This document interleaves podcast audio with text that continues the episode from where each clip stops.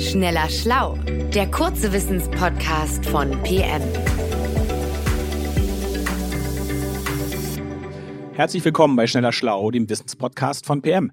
Ja, mein Name ist Johannes Kükens und ich bin heute mal in der Rolle des Moderators hier. Für mich ganz ungewöhnlich. Ich war schon ein paar Mal dabei als Physiker, als Experte sozusagen und diesmal moderiere ich den Podcast. Und bei mir ist Jens Schröder, der 20 Jahre beim Geomagazin gearbeitet hat.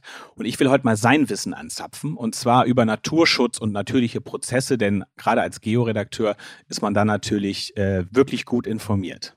Ja, da bin ich jetzt sehr gespannt. Johannes, hallo. da mal los. Ja, ich leg mal los. Und zwar ist äh, mir eine Werbung in letzter Zeit aufgefallen. Die habe ich relativ häufig gesehen. Und zwar über eine Doku-Reihe, die sich Farm Rebellion nennt. Mhm. Was sich eigentlich ja anhört wie ein Handyspiel. Farm Rebellion, ne? Ja, genau, dachte ich auch zuerst. Aber es geht dabei tatsächlich um einen ganz konkreten Farmrebellen, so kann man ihn wirklich nennen, also einen Bauern.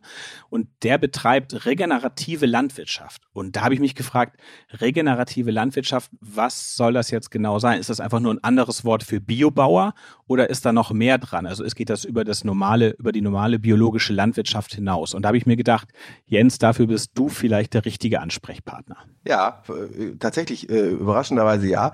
Das ist wirklich ein Thema, mit dem ich mich jetzt schon seit ein paar Jahren ein bisschen befasse, regenerative Landwirtschaft. Und tatsächlich kenne ich auch diesen Bauern, diesen Farmrebellen äh, schon persönlich. Benedikt Bösel heißt er, der hat einen Hof in Brandenburg. Das ist so ein ehemaliger äh, äh Banker, der sich irgendwann gedacht hat, ich mache jetzt mal was wirklich Produktives in meinem Leben. Also nichts gegen Banker, aber Bauer sein ist natürlich sehr produktiv.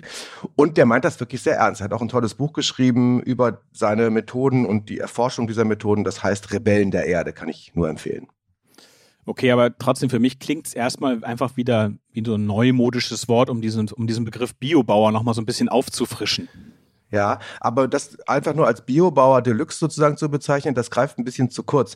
Die regenerative Landwirtschaft, das ist richtig, die verzichtet, genau wie Biobauern auch, soweit es irgend geht, auf den Einsatz von äh, chemischen Düngern und, und Schutzmitteln und so weiter.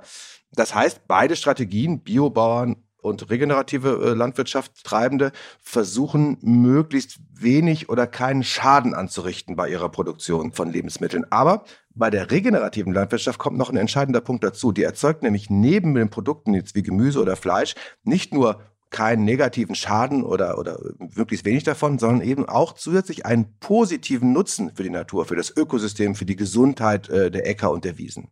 Okay, das klingt natürlich fast perfekt, klingt aber auch ein bisschen unrealistisch, ehrlich gesagt. Also wie soll das gelingen, wenn man dem Boden die ganze Zeit Nährstoffe entzieht, um selber was zu essen zu haben und gleichzeitig wird der Boden besser?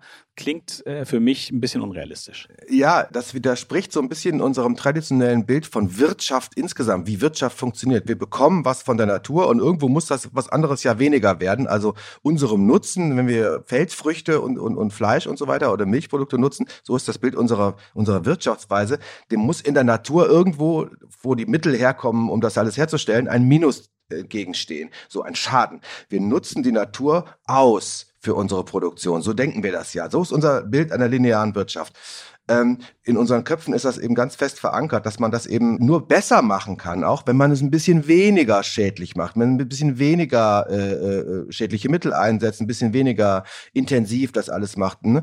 Aber der Gedanke, dass man ernten und gleichzeitig der Natur was Gutes tun kann, äh, sie verbessern kann, der erscheint eben vielen wirklich revolutionär. Deswegen heißt das eben auch Farm Rebellion, diese Dokumentation. Okay, jetzt musst du natürlich auch erklären, wie das funktionieren kann, weil es klingt ja immer noch, ja, zu schön, um wahr zu sein, sozusagen. Ja. Okay, ich probiere mal. Der Fokus ist dabei tatsächlich der Boden, die obersten Durchschnitt 20, 30 Zentimeter unserer Erdoberfläche, von der fast alles Leben abhängt, weil da, wenn er denn noch da ist, eben der Humus drin ist, der fruchtbare Mutterboden. Und das ist ein sehr hochkomplexes, fragiles Zeug. Also eine Handvoll gesunder Boden enthält mehrere Milliarden Lebewesen, Mikroben, Pilze, Insekten, Würmer, äh, Pflanzen. Äh, und das ist eine Lebensgemeinschaft, in der alles mit allem dynamisch verbunden ist. Das äh, haben Wissenschaftlerinnen und Wissenschaftler noch immer längst nicht richtig komplett durchdrungen, dieses System. Und insbesondere zum Beispiel Mikroben und Pilze verbinden sich mit den Wurzeln der Pflanzen. Und in diesen Symbiosen und in diesem Zusammenspiel entsteht die Dynamik, aus der immer neues Leben entsteht. Und das Tolle ist, dieser Humus wächst. Wenn man das ganze System ungestört lässt, äh, wächst er langsam, aber stetig an, vermehrt sich selbst mit der Energie der Sonne. So ist er überhaupt erst entstanden. Also wir haben ja diese Humusschicht, die ist ja auf, äh, auf der Erde, bevor die Menschen dazu gekommen sind, ist die ja immer angewachsen. Hm. Ja, aber wenn man jetzt sozusagen als Mensch da jahrzehntelang drauf ackert, auf so einem Boden und immer erntet, dann geht er ja logischerweise kaputt. Also das ist ja genau das Problem, oder? Klar, also wir haben natürlich die, die Erfordernis der Menschen, äh, möglichst immer mehr Menschen zu ernähren mit der Landwirtschaft. Und das hat dann eben in vielen Fällen zu übermäßigem Einsatz auch von, von Dünger und von Pflanzenschutzmitteln geführt. Und die unterbrechen, unterbinden diese Prozesse in den, in dem Boden, diese Dynamik. Äh, oder auch durch die wirklich sehr krasse mechanische Bewegung, ständiges Durchflügen, Verdichten mit großen Maschinen. Äh, da werden viele dieser symbiotischen Beziehungen, die sozusagen diese Dynamik entwickeln des Lebens, werden unterbrochen. Und dann gibt es da auch noch das Problem der Erosion, also dass die Böden nach und nach abnehmen und weniger werden. Ja, das ist natürlich auch ein natürliches Phänomen, aber das verstärkt sich durch diese Entwicklung. Also in den vergangenen 500 Millionen Jahren äh, hat Erosion die Böden im Schnitt um zweieinhalb Zentimeter pro tausend Jahre abgetragen. Das ist eine, eine, Studie, die das weltweit betrachtet hat. Auf vielen industriell beackerten Flächen äh, ist diese Rate auf eben genau diese zweieinhalb Zentimeter nicht alle tausend Jahre, sondern alle 40 Jahre angestiegen. Also die Erosion hat sich total beschleunigt, dadurch, dass sozusagen die Vitalität des Bodens äh, verringert worden ist. Ja, das ist, das ist, das klingt wirklich heftig. Also das ist ja wirklich viel. Und klar, also der Boden ist eigentlich quasi nur eine Zutat für den Herstellungsprozess, wenn man die Landwirtschaft mal so betrachtet. Und er wird dabei dann eben nach und nach verbraucht. Mhm, genau. Und natürlich gibt es auch Mittel und Wege die, äh, in der konventionellen Landwirtschaft, um dieses Problem irgendwie zu versuchen, in den Griff zu bekommen. Also die Bauern kennen das natürlich. Das ist jetzt nicht irgendwie das Privileg von Benedikt Bösel, dass er der Einzige ist, der das, der das äh, erkannt hat. Aber wirklich beikommen wird man dem aus meiner Sicht nur, wenn man tatsächlich regenerative Landwirtschaft betreibt, die etwas wieder heile macht, was vorher kaputt war oder, oder gestört war.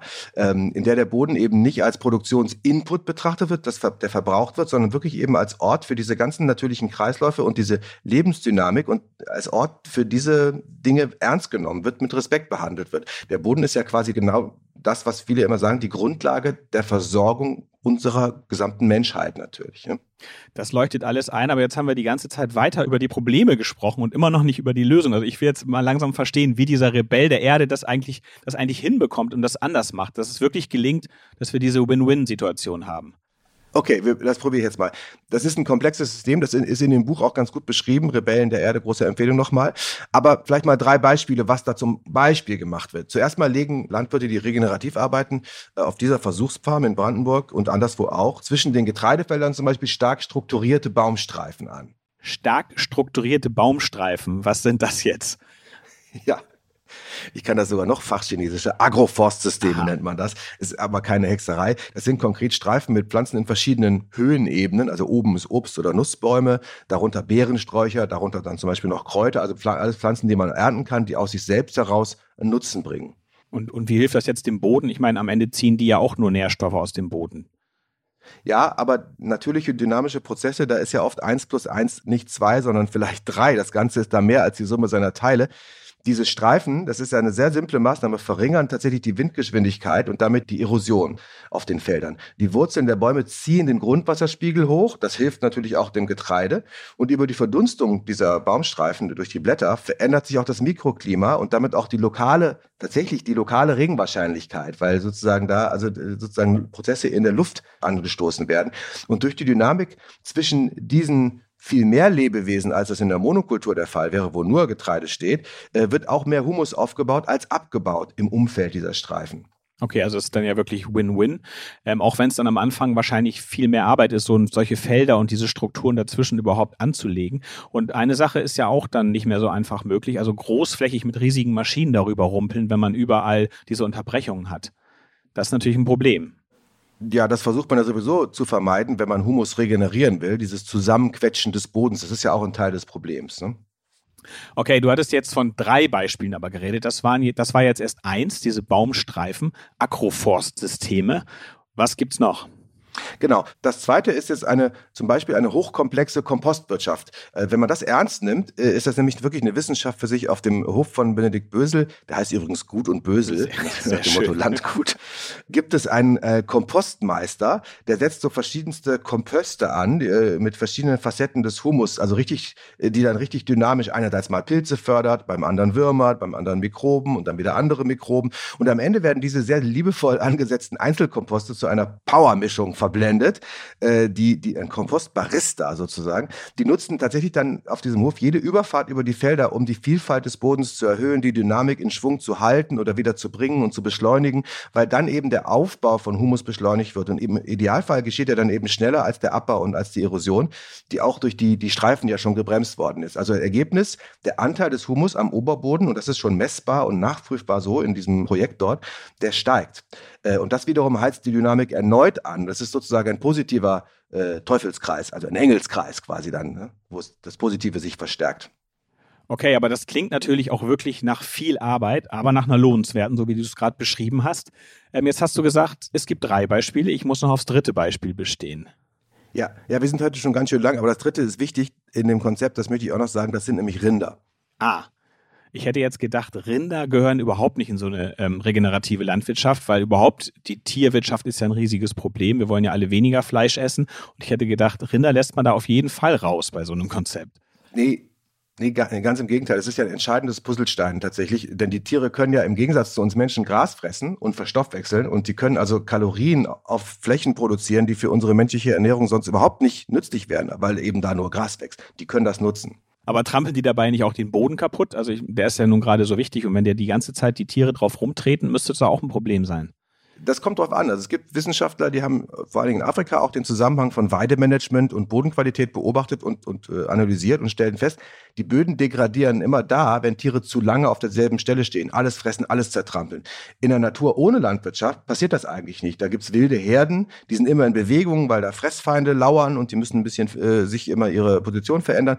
Und in Brandenburg simuliert das eben Benedikt Bösel auf seinem Hof mit äh, mobilen Zäunen. Also seine 300 Rinder, die stehen einfach immer woanders, weil er die Zaunsysteme verändert und äh, dann bleiben die nie zu lange an einer Stelle.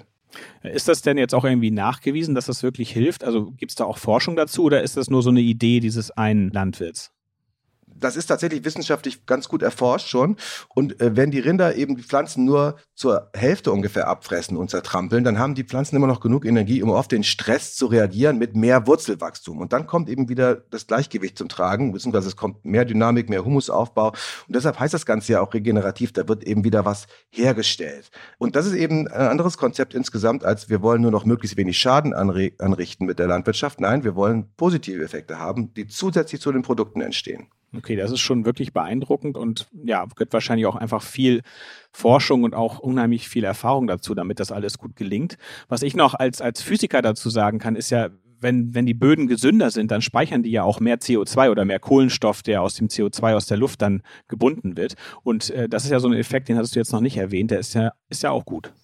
Das stimmt. Also das muss man noch dazu sagen als Incentive. Das ist auch ein mächtiges Instrument des Klimaschutzes, die Böden so zu behandeln. Es gibt von der UNO äh, die sogenannte 4-Promille-Initiative, die besagt, wenn es gelingt, weltweit 0,4 Prozent mehr Humus aufzubauen, also weltweit im Durchschnitt auf den Böden, äh, dann würde das die jährliche Treibhausgasemission der ganzen Menschheit für ein Jahr kompensieren. Das ist in dem Maße natürlich nicht zu erreichen weltweit, aber es zeigt, wie mächtig diese Methode ist. Nature-Based Solutions heißt das ja auch, klimawirksame Effekte durch die Natur und ihre Dynamik. Und das geht mit den Böden ganz toll. Okay, da kann man ja vielleicht nochmal diesen Begriff der Technologieoffenheit hier mit reinbringen. Der wird ja in letzter Zeit viel, äh, viel gesagt und viel, viel benutzt. Auch ist auch in der Politik so eine Art Kampfbegriff geworden. Aber hier kann man ihn irgendwie ins Positive drehen, finde ich. Wenn wir jetzt wirklich technologieoffen sein wollen, also beim Schutz von Natur und Klima, dann müssen wir eben diese ja, hochkomplizierten Technologien der Natur vielleicht viel mehr einplanen in unsere Prozesse und die berücksichtigen. Und dann gelingt uns da vielleicht was ganz Neues in der Landwirtschaft. Also tatsächlich kann man mit diesen Nature-Based Solutions oft mehrere Fliegen mit einer Klappe schlagen. Also hier bei den regenerativen Landwirtschaftssystemen zum Beispiel eben Schutz von Ökosystemen und Artenvielfalt, gesündere Ernährung, äh, Sicherung der zukünftigen Ernährung und eben auch noch Klimaschutz. Das ist schon echt eine, eine tolle, tolle Methode. Äh, vier Effekte zum Preis von einem. Ich kann das nur empfehlen, dieses Buch zu lesen. Macht super Spaß und, und äh, hat so positive Vibes, weil man denkt, okay, man kann wirklich was machen. Man hat, man hat Möglichkeiten als Menschheit, die noch anders sind, als man bisher kannte. Ja, vielen Dank, Jens. Ich habe selbst viel gelernt und bin auch gespannt auf dieses Buch. Und ja, ich sag mal Tschüss an dieser Stelle. Ja, tschüss, danke fürs Zuhören. Schneller Schlau, der kurze Wissenspodcast von PM.